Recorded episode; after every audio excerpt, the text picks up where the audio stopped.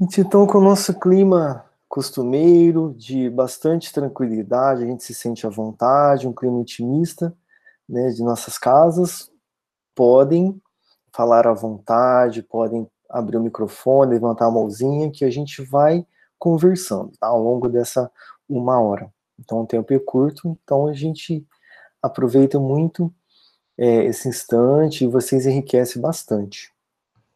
Então, continuando o capítulo 18, Obsessão, que é o antepenúltimo capítulo, nós vimos o nosso clima, o nosso cenário é uma reunião de desobsessão, aqui no plano é, dos encarnados, com Alexandre, um dos auxiliares dos mentores do plano espiritual. Então, nós temos nessa noite de desobsessão cinco assistidos. A gente viu a primeira, que é uma, jovem, uma senhora jovem, que ela está num, num clima já de desvencilhamento da desobsessão, e ela contribui muito nesse processo, ela bloqueia os pensamentos negativos, ela vigia os pensamentos, ela está já num processo de aceitar a magnetização dos mentores. Então, ela participando, com os mentores participando, são dois contra um. O obsessor, ele não quer ceder pela vontade dele, ele continua, mas ele praticamente perdeu já é, a guerra, né, não só a batalha, mas a guerra. Tem é, também um dos irmãos que estava com uma obsessora, uma inimiga do passado, e ela não aceitou os conselhos do intérprete. Nós temos dois intérpretes que são visíveis aos obsessores e visíveis aos mentores. São como intercessores, eles ficam conversando e trazendo um entendimento com os obsessores e sobre, sobre a ajuda dos mentores, né? Devido à constituição magnética deles, eles conseguem ser visíveis para um e para o outro, porque os mentores não são visíveis aos obsessores, devido à diferença de densidade vibracional, né? E vamos para o terceiro assistido da noite, que nesse terceiro é uma senhora que está bastante agitada lá na reunião mediúnica, e essa agitação, essa aflição, a ansiedade, ela prejudica bastante a intercessão dos mentores. Eles ficaram preocupados com essa situação dela, porque ela seria um pouco ajudada se continuasse dessa forma, né? E ela estava com vários obsessores ao redor dela, mas tinha um principal, um que parecia ser o líder deles. E foi com esse líder que os intérpretes, que um dos intérpretes foi conversar, né, trazendo um entendimento para a situação, né? E ela estava tamanhamente interagindo com o obsessor, é, através até que ele chama dos é, núcleos celulares de energia, como se fossem centros de, é, centros de energia celulares. Então, estava intimamente atrelado ao corpo físico e o corpo espiritual dela. Né? Ele tinha essa influência sobre ela, eles estavam afins. E que um nome dado a isso seria até uma possessão ou seja, cada célula dela estava sob domínio dele. Isso é bem forte, bem intenso, né? Vamos continuar aqui o nosso próximo. É, o, inter, o intérprete foi conversar com o obsessor dessa mulher e disse o seguinte: Enquanto alimentar propósitos de vingança, será castigado por si mesmo. Ninguém o molesta senão a própria consciência. As algemas que o prendem em quietude e a dor foram fabricadas pelas suas próprias mãos. Ou seja, ele estava tecendo uma, um tecido que ele estava sendo envolvido no próprio sofrimento dele, né? Aí ele respondeu o seguinte, o obsessor: O Senhor que prega a virtude justifica a escravidão de homens livres? Acredita no direito de construir senzalas para humilhar os filhos do mesmo Deus? Essa mulher foi perversa para nós todos. Além do meu esforço vingador, vibram de ódio outros corações que não o deixam, a deixam descansar. Persegui-la-emos onde for. Então, ela, numa outra vida, ela estava, ela tinha escravos e ela causava dores e sofrimento aos escravos. E sendo que esse principal ele tinha a esposa com os filhos e, e essa senhora vendeu a esposa e os filhos por um motivo fútil, e ele não aceitou essa situação. Ele amava a família e foi desvencilhado da família. Então, é aquela situação que a gente já viu semana passada, da justiça divina, da justiça que Jesus auxiliava a instalar aqui, ele não estava ligado a isso. Ele acreditava que todas as situações de, de dor e sofrimento, de injustiça, era resolvida entre os homens somente pronto. Aqui se fez, aqui se paga. Então, o mal que me fez, eu tenho que resolver. E na cabeça dele, ninguém mais vai resolver isso a não ser ele. E as coisas não podem ficar assim. Né? Tem que ter um entendimento ali entre eles. Essa era uma visão única que ele tinha. Ele tinha essa monoideia, né? essa fixação mental. E devido a essa fixação mental, ele não conseguia desvencilhar dessa dor, desse sofrimento, e mais vontade alimentava a vingança. Então era um círculo vicioso de sentimento que ele estava. Ele não quebrava, ele não intermediava esse círculo. Ele vivia para isso. Né? Ele não tinha nada no plano espiritual que roubava a atenção dele, que fazia ele sair um pouco dessa situação de, de vingança. Aqui no plano terreno, nós temos nossas atividades diárias, temos nosso trabalho, nos alimentar, várias coisas que nos tiram dessa monoideia. Então a gente consegue sair um pouco desses pensamentos. No plano espiritual é mais fixo, é mais difícil isso, né? E a gente pode ir parando. Eu sei que vocês estão borbulhantes com esse capítulo que é uma um dos capítulos assim que traz uma um tema que mais mexe nas casas espíritas, nas reuniões de assistência espiritual, né? Então, continuando, o nosso intérprete, muito calmo, obtemperou. O mestre não aprovaria a escravidão. Contudo, meu amigo, recomendou-nos o perdão recíproco, sem o qual nunca nos desvencilharemos do cipoal de nossas faltas. Qual de nós, antigos hóspedes da carne, conseguirá exibir um passado sem crimes? Não lhe sendo possível recordar o pretérito com exatidão, não seria mais razoável esperar, em seu caso, pelo justo juiz? Como julgar e executar alguém pelas próprias mãos, se ainda não pode avaliar a extensão dos seus próprios débitos? Ele ficou preso a uma fase, a uma encarnação da vida dele, sem ter condições de ver encarnações passadas, até pelo véu do esquecimento. Né? Ele não tinha como ver isso.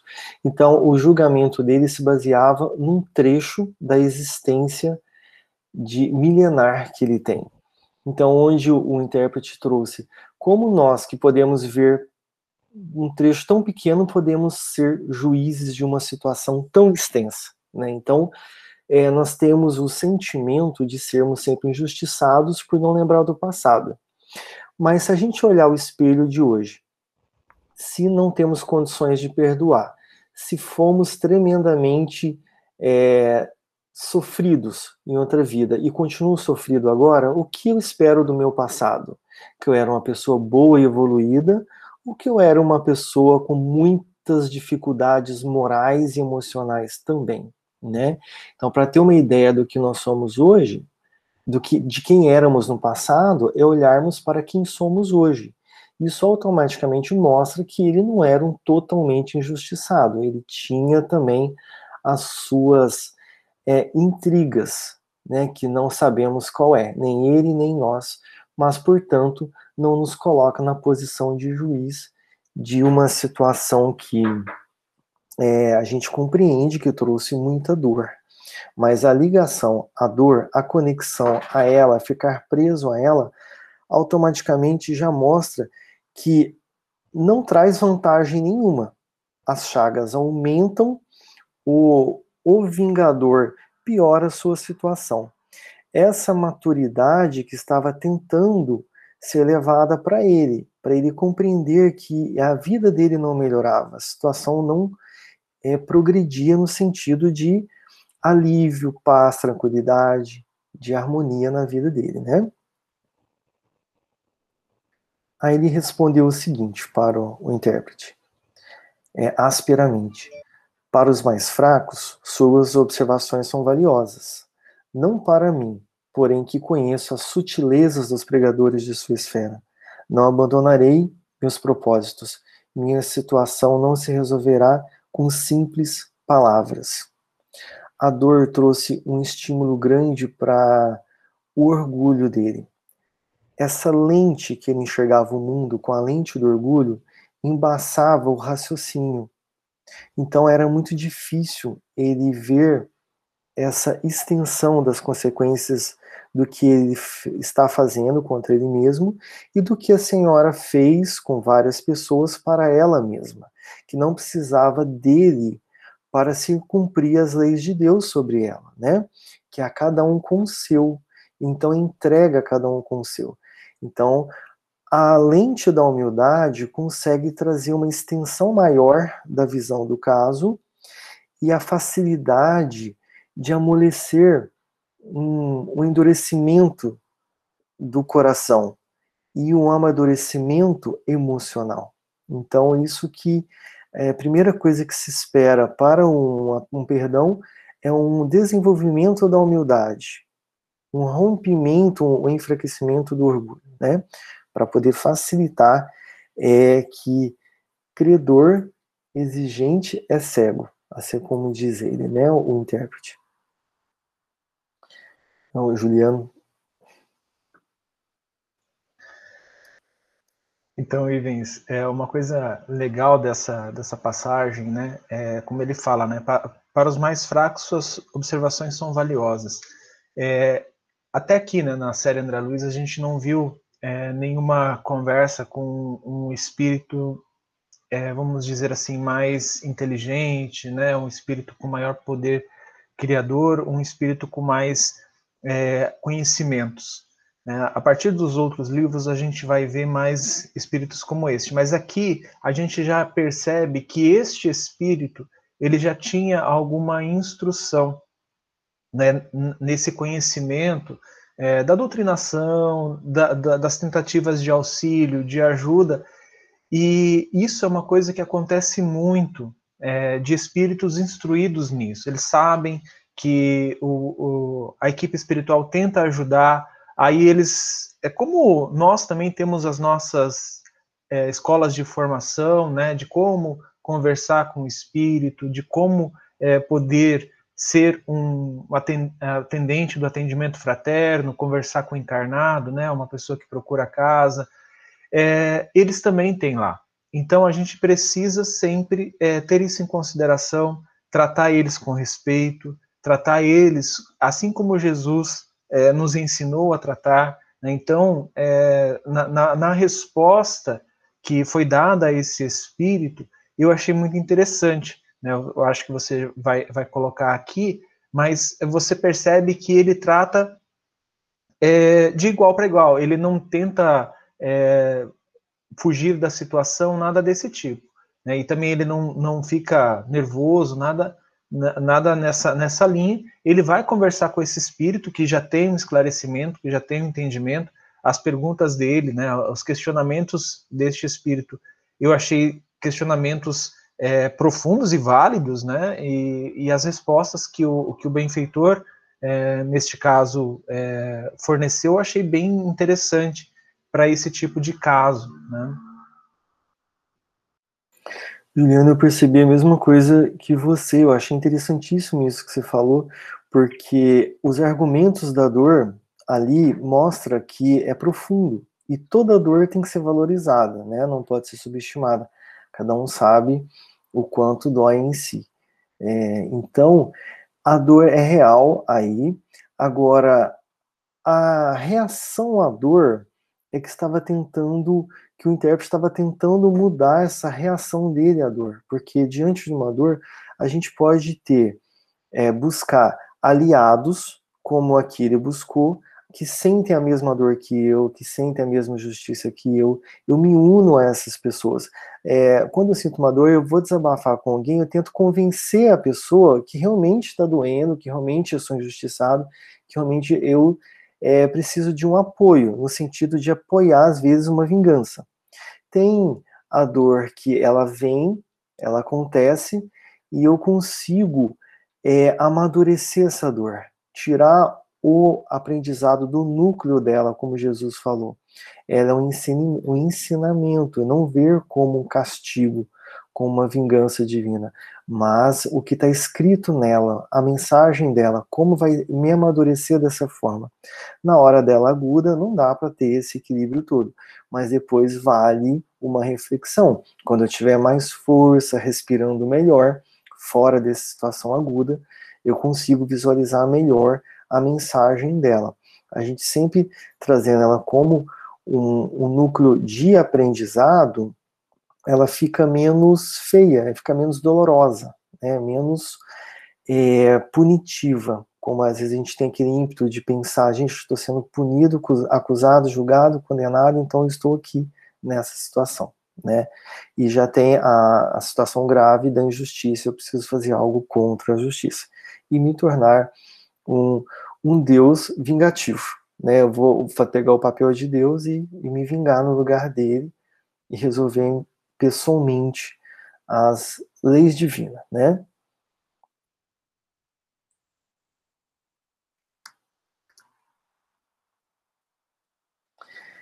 Então, continuando, ferido talvez, mas funda, mais é ferido talvez mais fundamente em sua vaidade, o obsessor calou-se, enquanto o intérprete se voltava para nós outros, indagando de meu orientador quanto à conveniência de ajudar-se magneticamente o infeliz, a fim de que as reminiscências dele pudessem abranger alguns quadros do passado distante.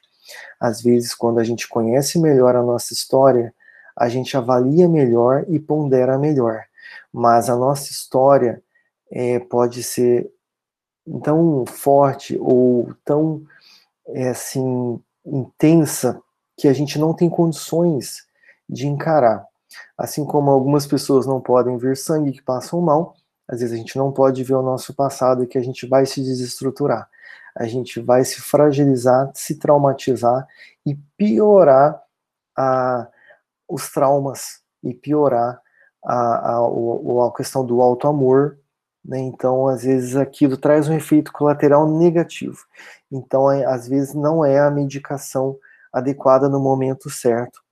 E em outras ocasiões, como o intérprete estava perguntando para o mentor, será que aqui cabe? Será que chegou a hora dele ver o passado e ver ele quem realmente ele é?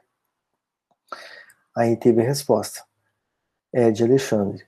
Não seria oportuno dilatar-lhe as lembranças. Não conseguiria compreender antes de maior auxílio, antes de maior auxílio ao seu entendimento. É necessário que sofra.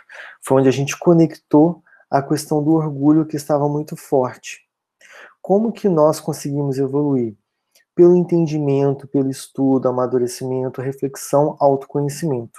E temos uma segunda via, uma segunda opção, que é às vezes o sofrimento que o sofrimento nos traz o cansaço de sofrer, aquilo prolonga, eu não aguento mais, e chega, gente, tem um basta na minha vida. Eu percebi que não está dando certo, eu estou dando um ponto de faca. Esse sofrimento, é, às vezes, é, centenário, traz a, o cansaço disso tudo. Então eu preciso dar uma reviravolta na minha vida, sair disso, né? Então ele ainda estava nesse processo de ter que sofrer para colocar a lente da humildade ou a, para ter uma ótica melhor da situação, para vislumbrar o panorama da vida dele de fato e quem ele é. Ele não estava pronto. Então, é isso que é feito nas câmaras de desobsessão às vezes.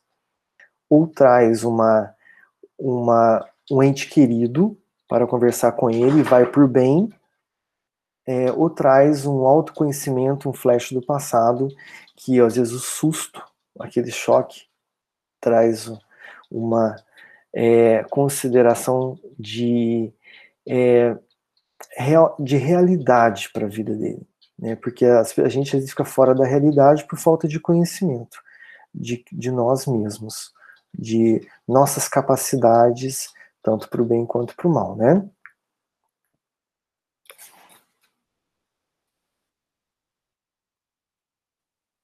E essa jovem senhora, essa que estava sob doloroso caso de possessão, desde a infância era perseguida pelos adversários tenazes de outro tempo.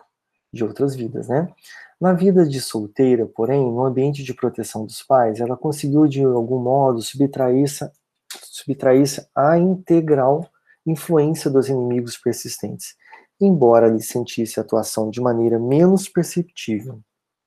Sobrevindo, no entanto, as responsabilidades do matrimônio, em que na maioria das vezes a mulher recebe maior quinhão de sacrifícios, não pôde mais resistir. Nesse caso, ela assumiu a responsabilidade de uma casa, teve a, o primeiro filho, a maternidade com as responsabilidades, e essa exigência, esse desgaste da vida dela, trouxe uma certa desarmonização.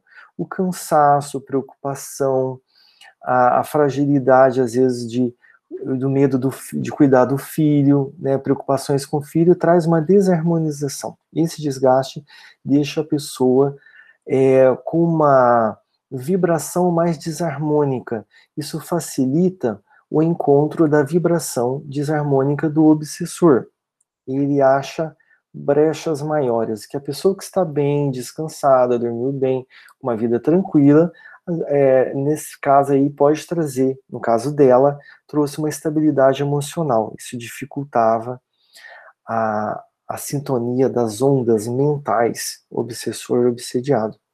Olha como é importante a gente fazer meditação, a gente descansar, a gente parar um pouco, a gente ter uma vida com uma saúde mental, física, alimentar é, melhor, né? Exercícios físicos, tudo isso daí. Então é o equilíbrio, tudo é o equilíbrio, né? Nem se desgastar demais e nem cair na ociosidade, que é uma outra brecha também para os desafios, né? Oi, Rita. Oi, Iris. É, no caso dela, né, não sei, não ficou muito claro, mas me pareceu que a falta de é, é, as dificuldades mesmo do matrimônio, né, que é de renunciar às suas, o seu personalismo, às suas, às suas decisões, né, é, para que você não tenha conflito em casa. E a maternidade, é, eu pensando assim, né, na minha experiência, eu acredito que tenha sido a dificuldade mesmo de você ser exigido por um outro ser em tempo integral e você já é desequilibrado emocionalmente, porque a gente fica, né? E, e, e aí começam a vir os pensamentos, né, ruim, começa a vir o, o na verdade começa o, o, seu ego, né, falar muito alto, porque era só você e de repente agora você não, não, não manda mais nos seus horários, então a sua arrogância ela vem assim de uma força gigantesca, né? Eu acredito que ela por algum, é, pelo que a gente percebeu quando ela era jovem, que ela não tinha assim grandes preocupações, isso era mais tranquilo na vida dela. E aí é mais difícil de você conseguir mesmo dominar o campo mental, o, o, o pensamento, e é onde a gente baixa a vibração mesmo, né? baixa a vibração. O que eu me, me recordo, assim, nas minhas duas gravidez, que eu tive muita dificuldade, assim, também nesse, na, com a maternidade, de aceitação. Né? Hoje, hoje eu tenho essa clareza, que eu não aceitava, eu não queria me limitar, vamos dizer assim, que era a minha arrogância falando mais alto, assim. E, e foram os momentos muito complicados para mim com relação à mediunidade, assim, que eu tive um assédio das forças é, não, não, que não colaboram com o Cristo, muito forte nesses dois períodos, e eu, hoje eu sei que fui eu que abri a porta, né? Mas na época eu não, não entendi o que estava acontecendo. Mas eu acredito que é, não, é, não é nem tanto, é, é óbvio que o cansaço físico, a gente sabe, quando a pessoa está sem energia, que é, isso pode colaborar, mas a gente a, a, sabe que é muito do pensamento e do estado mental mesmo, do, do, de quem está sofrendo a obsessão, né? E, e, cada um tem aí seu, seu sua chave, né? Algo que te que, que mexe com você e que faz com que você caia aí nessas armadilhas que você mesmo colocou. É, realmente, Rita, esse exemplo importante, ele abre também, né, que para muitos outros exemplos de situações que nos desarmonizam, nos desequilibram, nos traz mau humor, irritação.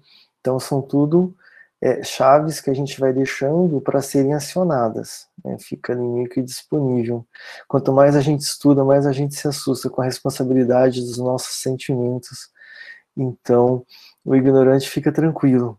Com o estudo, a gente vai se tornando bem consciente do que acontece conosco e da nossa responsabilidade é, dos sentimentos vibracional e sintonia e afinidades, né?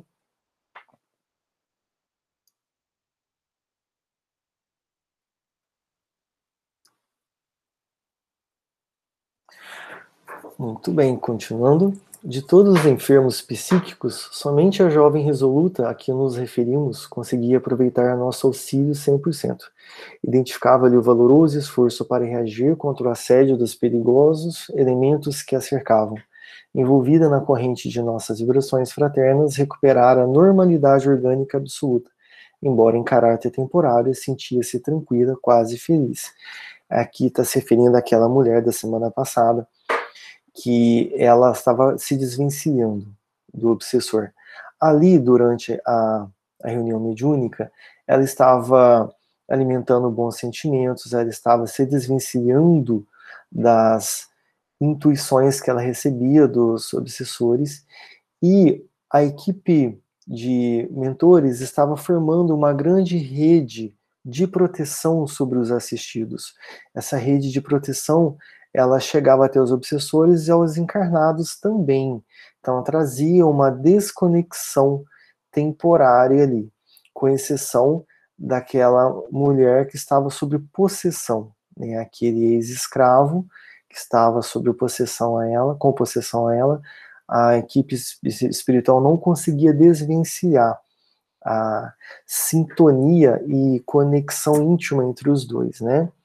Mas você vê que ninguém trabalha sozinho, não só ela trabalhou sozinha, nem a espiritualidade. Então, é importante essa conversa íntima, essa oração, essa meditação e essa busca das esferas superiores para estar aptos a se conectar com os mentores. Automaticamente desliga a chave dos obsessores e ela estava praticamente curada fisicamente, porque a obsessão traz problemas físicos né, para o corpo físico.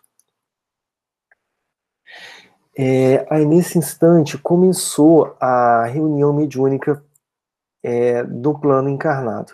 Só que iniciou o encontro, porque do lado espiritual já tinha iniciado faz tempo, os intermediários já estavam os intérpretes já estavam conversando com os obsessores, tudo acontecendo, os desligamentos, mesmo que temporários, e é daquelas mulher que foi definitivo.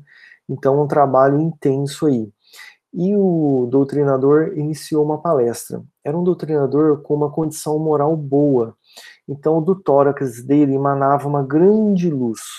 Uma luz que através da palavra dele chegava a todos que estavam ali, dos dois lados da vida, essa luz intensa atingia a todos, e cada um absorvia de acordo com sua condição.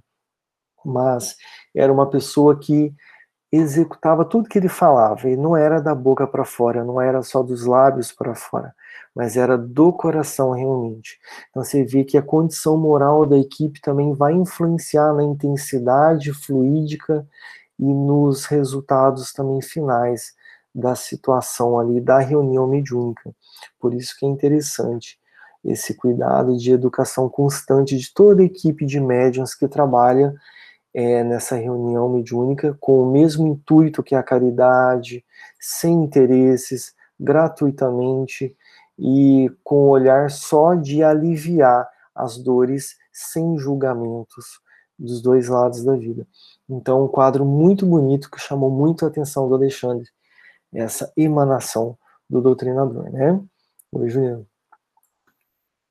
Então, Ivens, tem uma, uma questão interessante aqui, né? É, naquele caso da moça ainda, é, o Alexandre ele fala uma coisa que eu destaquei aqui, eu achei muito legal. Ele fala assim: apenas o doente, convertindo voluntariamente em médico de si mesmo, atinge a cura positiva. No doloroso quadro das obsessões, o princípio é análogo. Né? É, se a vítima capitula sem condições ante o adversário, entrega-se-lhe totalmente e torna-se possessa, após transformar-se em autômato à mercê do perseguidor. Então aqui a gente sempre fala bastante sobre isso, né? Que o assistido que procura a casa, ele também tem que entender que o papel dele é, corresponde com a maior parte, no, no caso, no tratamento, né? No auxílio espiritual. Então é, o que o Alexandre coloca aqui que é apenas o doente convertido voluntariamente em médico. Então, quando vamos supor que eu esteja com algum algum reclame é, que eu procure uma casa espírita como assistido, eu preciso entender o meu papel. O pessoal da corrente, o pessoal da, da, do atendimento vai fazer tudo o que estiver ao seu alcance, mas todo o restante eu preciso me transformar né, nessa, nesse é, curandeiro, nessa, nesse médico que vai colocar minha vida na linha, né? Então, é claro que eu vou seguir o, o, o, o que a espiritualidade me trouxer, e eles sempre vão trazer algo é, este, que esteja alinhado com o evangelho. Então, como é que a gente começa? Falando e praticando o evangelho, o evangelho no lar, que é o primeiro passo, mas praticando o evangelho no nosso dia a dia. Né? Então, isso eu achei interessante, que era o que essa irmã estava fazendo, né? por isso que o Alexandre ele pontua isso. É excelente isso. Inclusive, semana passada, a primeira parte, é, eles chegaram até a falar da autodesobsessão, que a, a própria é, mente e falas e lugares que o obsediado frequenta vai servir de doutrinação para o obsessor. Né? Às vezes pode dar certo, às vezes não dá, mas fica a semente plantada, mesmo quando não ocorre o efeito imediato. Né? Vai ficar ali aquilo bom remoendo, até que um dia aquilo desperta, como uma semente brota, né? Então, a situação do, que o Alexandre do que o André Luiz viu no doutrinador, aquela emanação fluídica para todos, tamanha verdadeira era aquelas palavras e sentidas e é, utilizadas na vida dele, né? De fato, ele vivia o evangelho, né? Aí o Alexandre respondeu para o André Luiz, é o seguinte, o homem que apregou o bem deve praticá-lo. Se não deseja que as suas palavras sejam carregadas pelo vento como simples eco de um tambor vazio. O companheiro que ensina a virtude, vivendo-lhe as grandezas de si mesmo, tem um verbo carregado de magnetismo positivo estabelecendo edificações espirituais nas almas que o ouvem. Sem essa característica, a doutrinação quase sempre vã. Vendo o quadro expressivo, analisado pelos esclarecimentos do instrutor, compreendi que o contágio pelo exemplo não constitui fenômeno puramente ideológico, mas sim que é um fato científico das manifestações magnético-mentais. Interessantíssimo isso, que a, a comunicação ela não acontece só com ouvir das palavras e entender as palavras, não só com visualizar o gestual de quem está falando, mas com as emanações magnéticas e energéticas.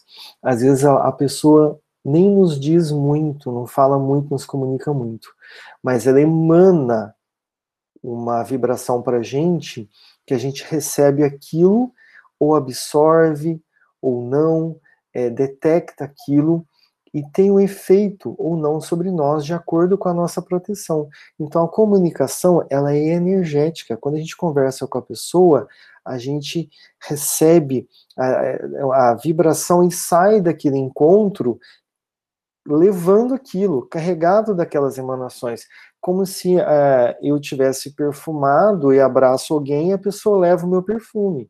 E ela vai embora com aquilo. Isso faz parte da comunicação. A gente aprende comunicação só com o que ouve, que os nossos sentidos físicos detectam, mas ela se dá muito energeticamente, às vezes até mais intensa. Então, o que nós levamos e o que nós entregamos é magnético-mentais vai ali de encontro e tem um efeito é, sobre a pessoa. Ou se ela tem uma proteção muito boa, não tem um efeito se foi ruim. e se foi uma coisa boa, que ela usufrua daquele presente deixado por quem ela encontrou, né? É, Ivens, eu achei muito interessante essa, essa pontuação do Alexandre e que me fez analisar o seguinte: é, algumas vezes nas câmaras de assistência espiritual nós não conseguimos nos aprofundar é, muito no caso, ou a espiritualidade é, limita é, a atuação daquela corrente, é, ou até mesmo a corrente percebe que existe espíritos, vamos dizer assim, é, obsessores com muito conhecimento, mas eles não se manifestam. Talvez é justamente porque essa corrente ainda não alcançou este nível que o Alexandre está falando aqui. Né? Ela não está coesa, como a gente já viu em outros capítulos. É, a, a, o doutrinador ou alguns médios voluntários da corrente não, não alcançaram esse patamar é, para poder realmente é, efetuar a doutrinação para ela não ser vã.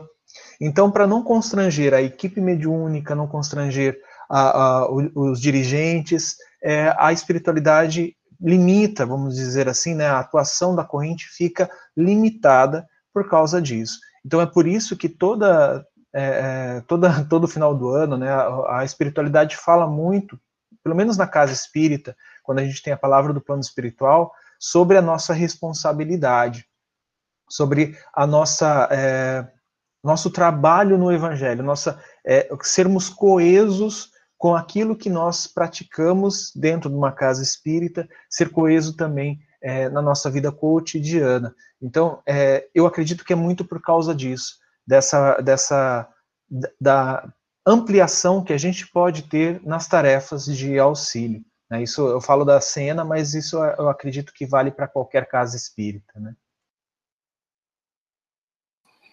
Sim, muito importante. Realmente. Muito bem, a gente chegou no instante da reunião mediúnica que André Luiz foi avaliar como estavam cinco assistidos e viu que quatro estavam totalmente desvencilhados, com exceção da que estava sob a influência de possessão.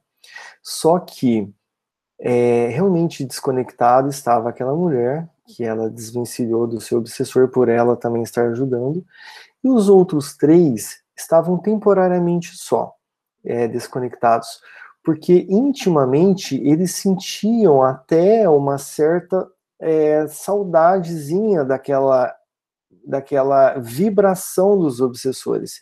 E eles estavam ali de fora daquele local esperando esses três saírem para se conectar eles de novo porque equipe espiritual tentando fazer alguma coisa, jogando as suas telas magnéticas, isolando, os, os intérpretes conversando, mas a atração dos obsediados não, não conseguia resolver aquela questão de fato. Mentalmente eles não estavam querendo essa mudança. O interessante é que fisicamente eles queriam, eles estavam lá, eles foram lá buscar ajuda, né? Eles vamos lá ver se a vida da gente melhora, se a nossa situação melhora. Sentaram naquele banco lá, estavam ouvindo o dirigente falar, participando de uma reunião mediúnica, mas o André Luiz disse que intimamente, verdadeiramente, sinceramente, eles estavam é, vibratoriamente conectados a eles, não queria sinceramente desvencilhar deles. Estava compatível, meio que cabia aquela situação, aquele relacionamento, né? Então era compatível. E então contra é, essa violência, essas leis divinas, assim, estão de uma forma que tem que ser respeitada, né? Que é a lei de causa e efeito. Então ele disse o seguinte, o Alexandre e o André Luiz. Em geral, 90% dos casos de obsessão que se verificam na crosta constituem problemas dolorosos e intricados. Quase sempre o obsediado padece de lastimável cegueira com relação à própria enfermidade. E porque não atende ao chamamento da verdade pela cristalização personalista, torna-se presa fácil inconsciente, embora responsável de perigosos inimigos das zonas de atividades grosseiras, comumente verificam-se casos dessa natureza, em vista de ligações vigorosas e profundas pela afetividade mal dirigida ou pelos detestáveis laços do ódio, que em todas as circunstâncias é a confiança desequilibrada convertida em monstro. Então é muito forte essas conexões em 90%, é bem alto.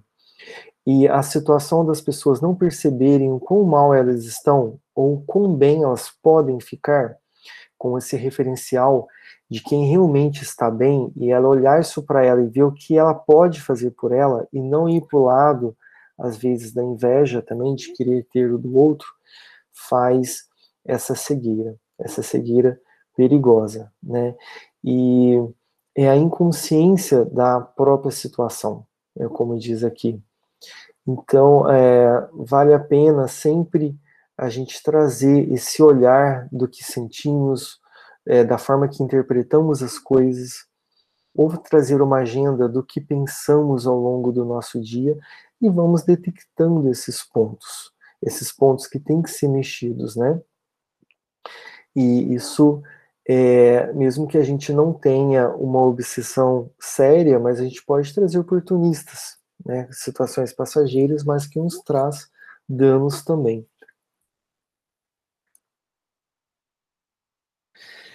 Então, André Luiz pensou, gente, por que, que nós estamos aqui é, cuidando dessas pessoas que não vai adiantar, que as pessoas não querem mudar? Elas estão realmente é, atraindo os obsessores, às vezes até por uma íntima ou um sentimento escondido de achar que são merecedoras do sofrimento. Por exemplo, a mulher possessa, que ela estava, que ela tinha sido dona de escravos, às vezes lá no inconsciente dela, no íntimo, ela sentia o mal que ela fez, ela se achava merecedora daquilo. Então ela deixava os ganchos dos grilhões prontos para serem atuados pelo obsessor. É, nós temos muitos sentimentos que a gente não visualiza. Às vezes a culpa é um deles. É, e por isso que tem que fazer essa análise mais profunda para saber o que de fato tem ali. Qual o sentimento de fato que nós temos que está camuflado, né? E Juliano, ah tá, o Juliano disse, essa é uma questão que é levantada Deixa eu ver aqui. É uma questão que é levantada regularmente nas correntes de auxílio e em nossos grupos de voluntários de câmaras mediúnicas.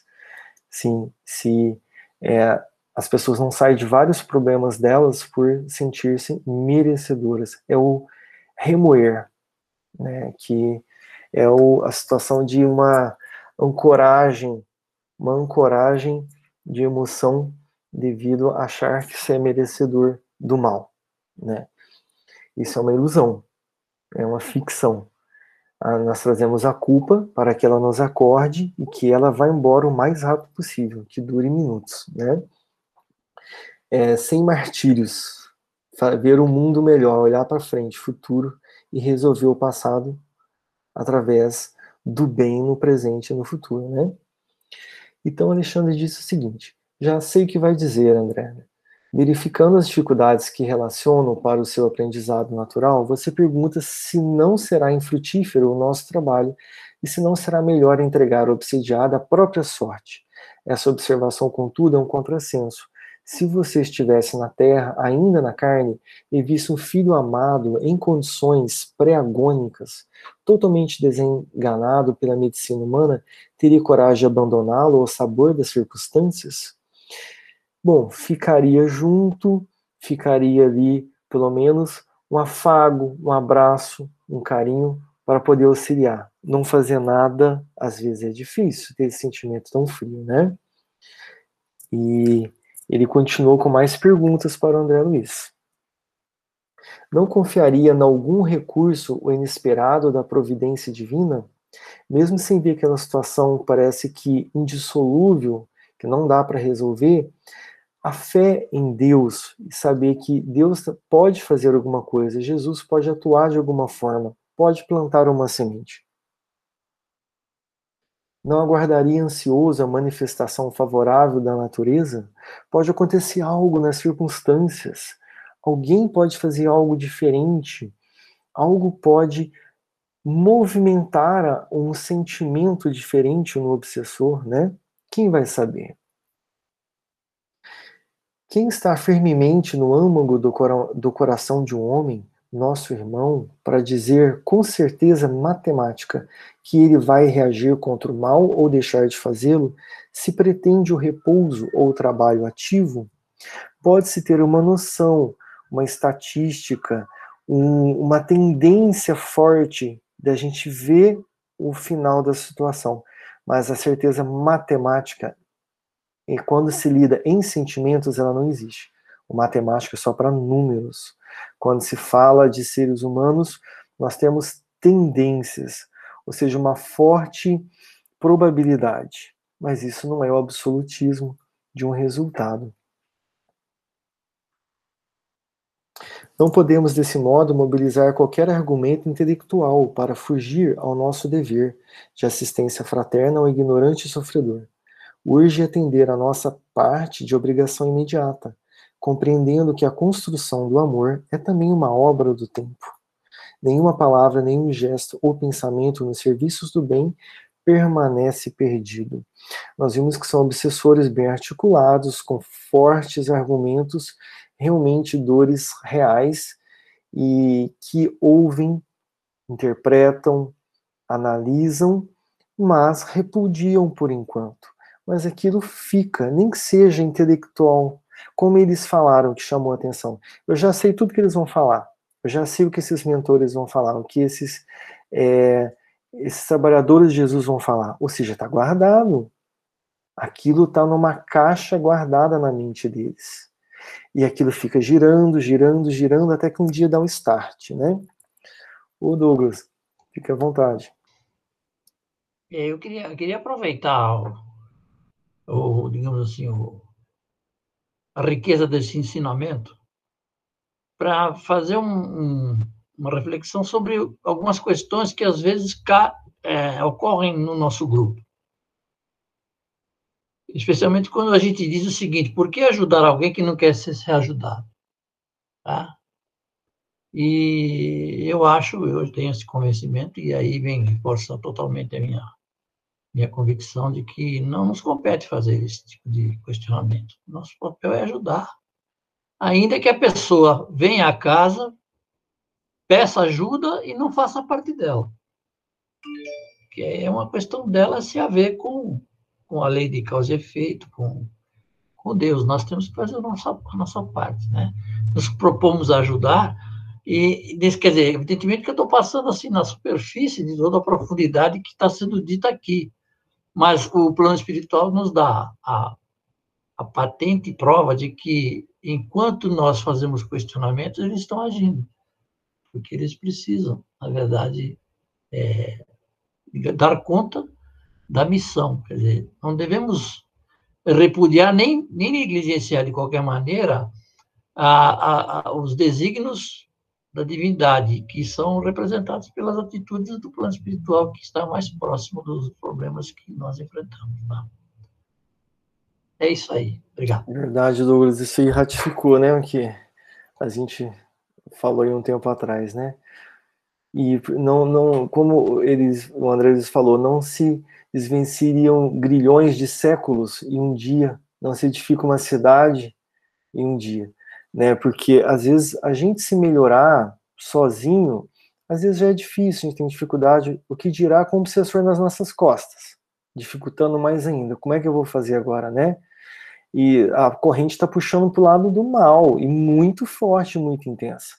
Então, às vezes, esse desvencilhamento, desven quando se desvencilha temporariamente, é, às vezes numa casa espírita, naquela reunião mediúnica, dá um respiro, dá um fôlego, dá um certo bem-estar. Eu, eu experimento uma paz que seja de 30 minutos, mas eu me dá um referencial do quanto eu estou infeliz e o que é ter uma paz de verdade.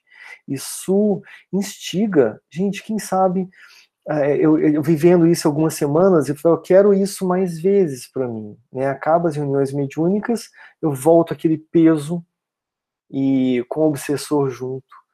Então isso vai trazendo degustações do que é ter paz. Né?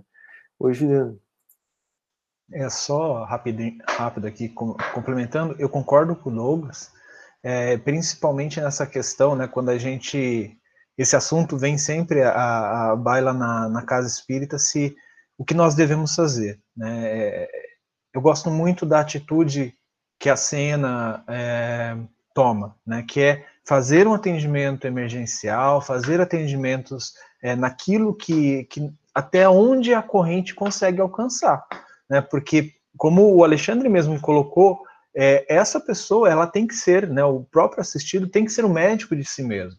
Então, a corrente ela vai conseguir alcançar até uma parte. A outra parte é essa pessoa que vai fazer. Então, essa parte que nos cabe, como o Douglas colocou muito bem, é o que nós tentamos, é o que nós nos propomos a fazer.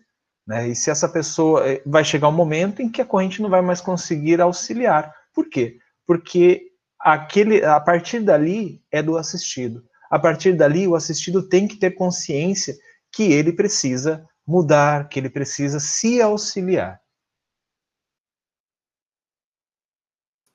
Oi, Cássia. Tá quietinha hoje. É, então, a respeito disso, eu também queria colocar uma situação que nós já vivenciamos muito das tarefas de, de desse aspecto aí, né? Uh, principalmente assim, com alguns casos a gente consegue um resultado mais, mais positivo é, com crianças. Existem crianças que chegam na casa, já tivemos algumas com essas características, de estarem assim com uma obsessão muito forte de credores mesmo do passado, sabe? e de ser tão, é, tão complicado a situação de, de que da relação de, dessa criança, né, desse espírito que está encarnado ali como uma criança ainda, com esses credores, que nós conseguimos é, ter nas conversas uma licença, digamos assim, é, pedindo que eles permitam que ele cresça, que aquele, aquele corpo cresça e assuma responsabilidades para poder poder responder com mais propriedade a respeito das suas dívidas, sabe? Para poder lidar ali junto com seus credores. É, a, a, gente já pediu assim, olha, bem assim, vulgarmente falando, né? É, de chegar e falar assim, olha, dá um, uma chance desse corpo crescer e você voltar a, a, cobrar o que você acha que tem de direito, né? Cobrar o que você está aí, como diz o Douglas, peteando. E, e a gente tem conseguido, sabe? Todas as, as vezes que nós tivemos casos assim envolvendo ainda crianças, nós temos conseguido esse bom resultado deles darem esse tempo. E porque tem, é como você estava falando, tem, e o, o Juliano, né, tem é, casos que é muito, é uma história muito complicada, envolve-se muitas coisas, então não é assim, sabe, ah, três meses de desobsessão se resolveu e foram felizes para sempre, não é. Existem é, relações eu vou colocar assim, que leva uma vida inteira. E o sentimento de culpa do encarnado é, é tão intrínseco nele e tão adormecido assim, não é, é, não é algo claro, sabe?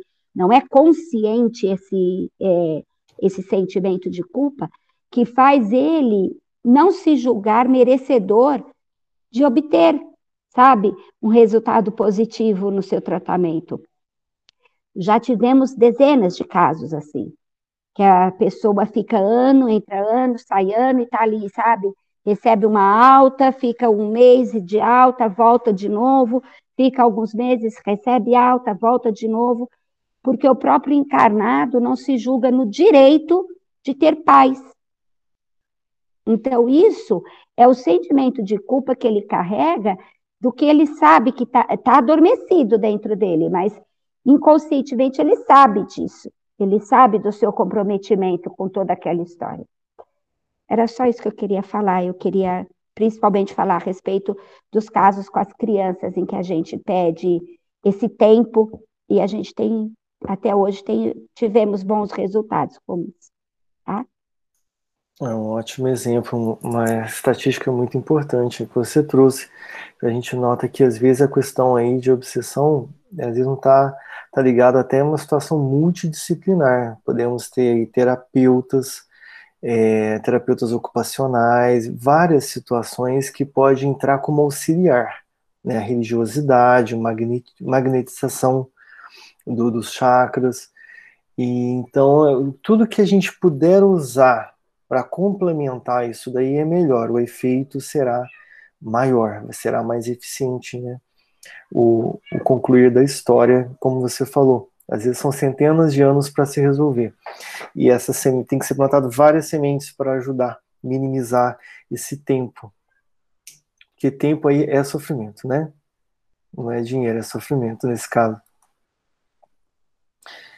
E continuando, ante os distúrbios fisiológicos que me foi dado verificar nos enfermos psíquicos, devo considerá-los como doentes do corpo também? André Luiz perguntou Alexandre. Perfeitamente, asseverou o instrutor. O desequilíbrio da mente pode determinar a perturbação geral das células orgânicas. E é por esse motivo que as obsessões quase sempre se acompanham de característicos muito dolorosos. As intoxicações da alma determinam as moléstias do corpo. Até a questão da medicina também vai entrar, né? Porque ela estava sob o domínio negativo desde a cabeça, o cérebro até o final da coluna. Todo o sistema nervoso central dela estava da mulher possessa, que a gente está falando aqui agora, né? Ela tinha essa conexão a mulher possessa, tinha conexões também e distúrbios sérios das glândulas do corpo. As glândulas aqui fazem todo a, o funcionamento, o, me, o metabolismo do corpo, né? O funcionamento fisiológico depende das glândulas. E eles, ou seja, ele agiu em locais extremamente estratégicos, sistema nervoso central e glândulas. Aí a gente tem é, o, o timo com a, a, hipotiroidismo, tem o diabetes, tem problemas é, dos hormônios sexuais, é, os corticoides, várias situações assim. Os outros obsediados também tinham problemas sérios da parte cardiológica, chegando à insuficiência cardíaca, pulmonar, um deles estava desenvolvendo uma tuberculose, tinha problemas do fígado, rim.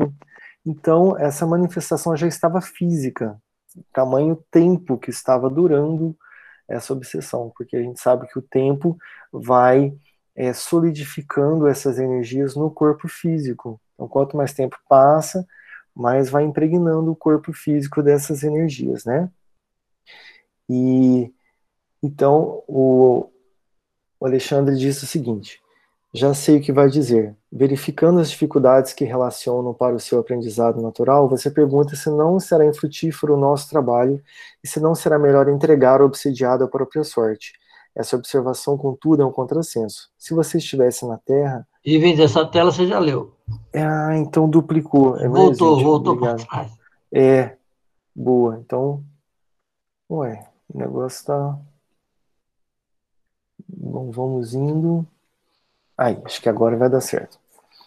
É, como atingir as conclusões finais no tratamento aos obsediados? Ele sorriu e respondeu: Em todas as nossas atividades de socorro, há sempre imenso proveito, é, ainda mesmo quando a sua extensão não seja perceptível ao olhar comum.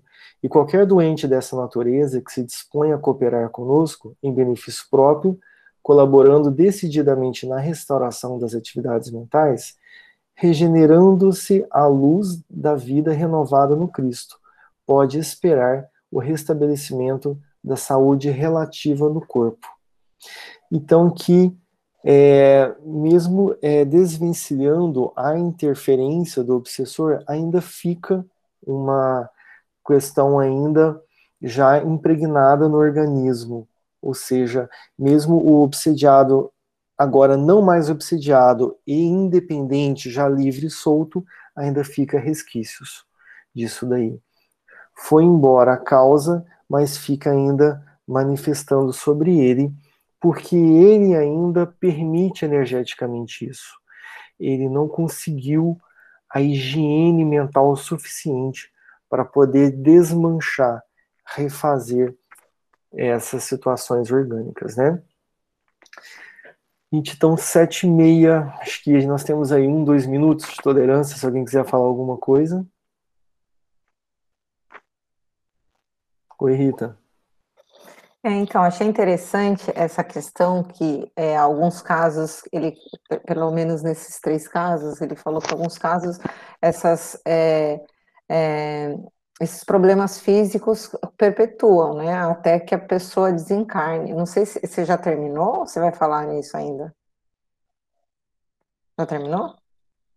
Não, então eu tô dando spoiler, desculpa. Não, eu não terminei, tem mais três ou quatro que a gente vai chegar. Então eu não vou falar, a gente chega, deixa a gente chegar semana que vem. Então tá, só que... Senão eu vou ficar dando spoiler aqui.